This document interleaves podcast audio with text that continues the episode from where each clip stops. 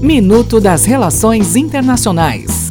Olá, aqui é Adélio Araújo e essas são as notícias de hoje. Estados Unidos. O presidente Donald Trump acusou a China e a Europa de jogar um grande jogo de manipulação monetária. Ele disse que os esforços dos Estados Unidos devem igualar esse esforço, contradizendo diretamente a política monetária dos Estados Unidos de não manipulação cambial. Guerra comercial China e Estados Unidos.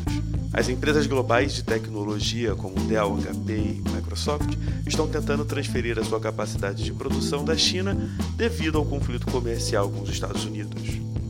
Irã. O presidente do Irã avisou que o país aumentará seu enriquecimento de urânio para qualquer quantia, pressionando ainda mais as nações europeias para que salvem seu negócio nuclear e ofereçam uma maneira de contornar as sanções dos Estados Unidos.